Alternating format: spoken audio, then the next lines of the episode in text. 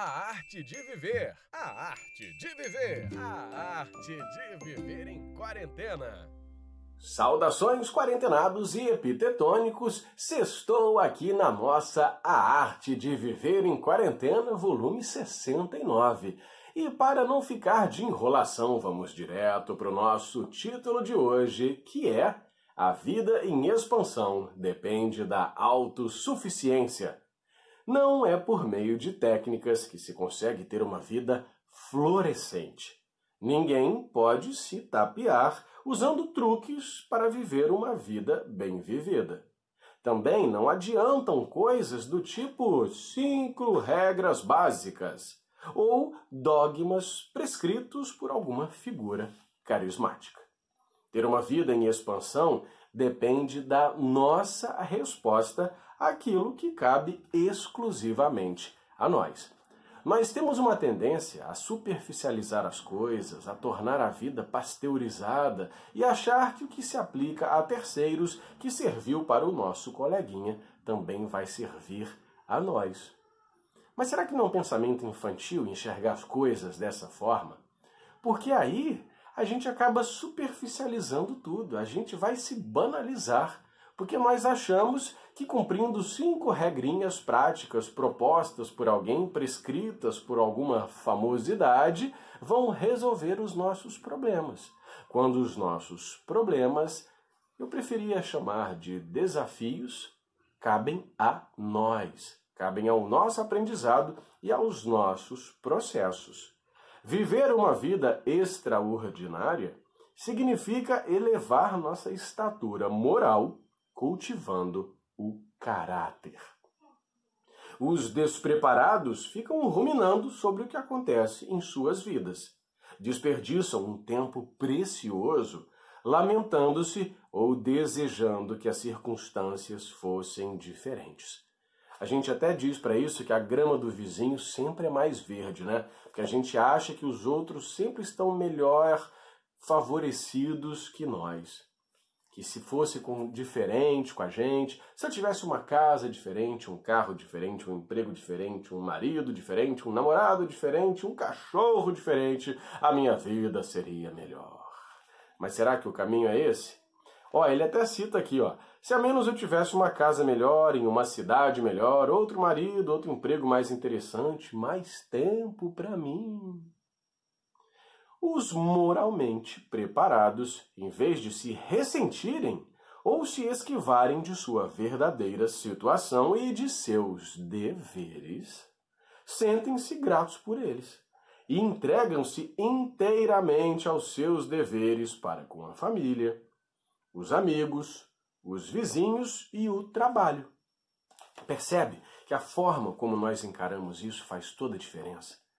A gente às vezes perde um tempo enorme ruminando as dificuldades, regurgitando os desafios e os problemas que vão surgindo, ao invés de agir.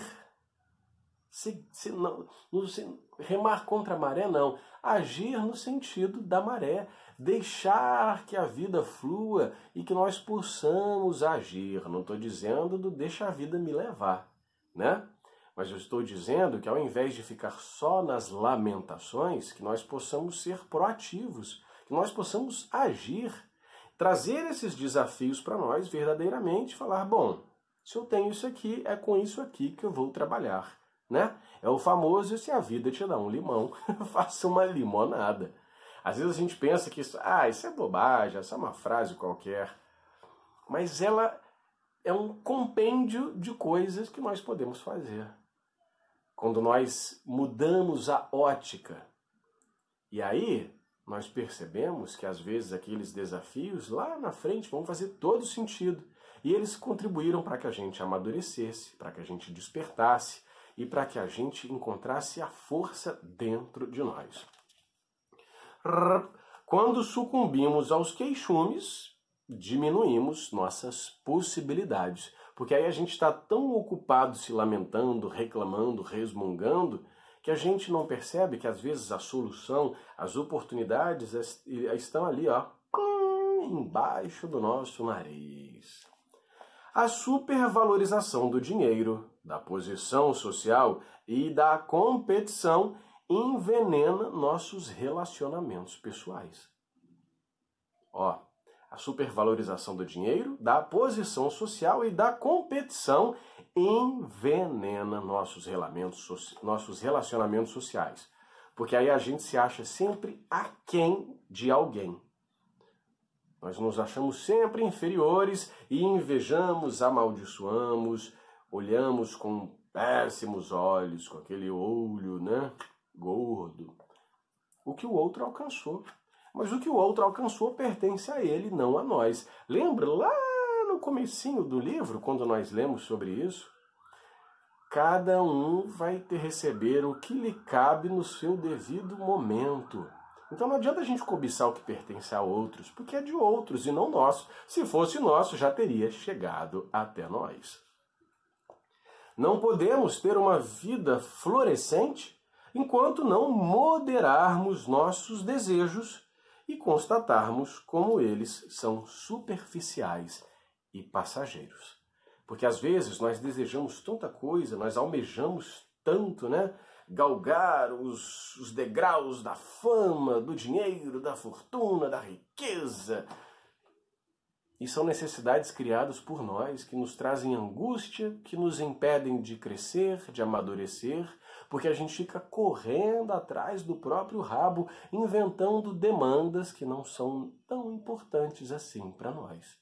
Ao invés de nos ocuparmos com o que realmente vale a pena, que é o nosso amadurecimento, o aprimoramento do nosso caráter, a construção da nossa personalidade, o entendimento de quem nós somos de verdade. Então, por isso ele diz que a vida em expansão depende da autossuficiência. Autossuficiência significa, ah, então não preciso de mais ninguém, eu vou agir só por mim, que se exploda o resto. Não. Mas é que a autossuficiência aqui, no caso, eu trocaria por autoconhecimento, né? Sermos autossuficientes, capazes de fazer por nós mesmos e não esperar que outros façam por nós. É nesse aspecto. Pelo menos essa é a minha opinião, essa é a forma como eu enxergo isso aqui. E você? Como você enxerga isso dentro de você? Bom, amores, terminamos aqui. Nossa leiturinha hoje foi bem rapidinha, breve. E ó, vou deixar aqui um spoiler da nossa próxima leitura, hein? Cujo título é O Começo é Difícil. Tá bem?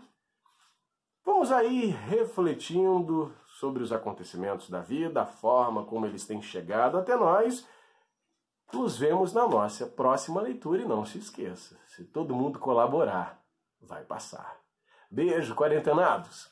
A arte de viver, a arte de viver, a arte de viver em quarentena.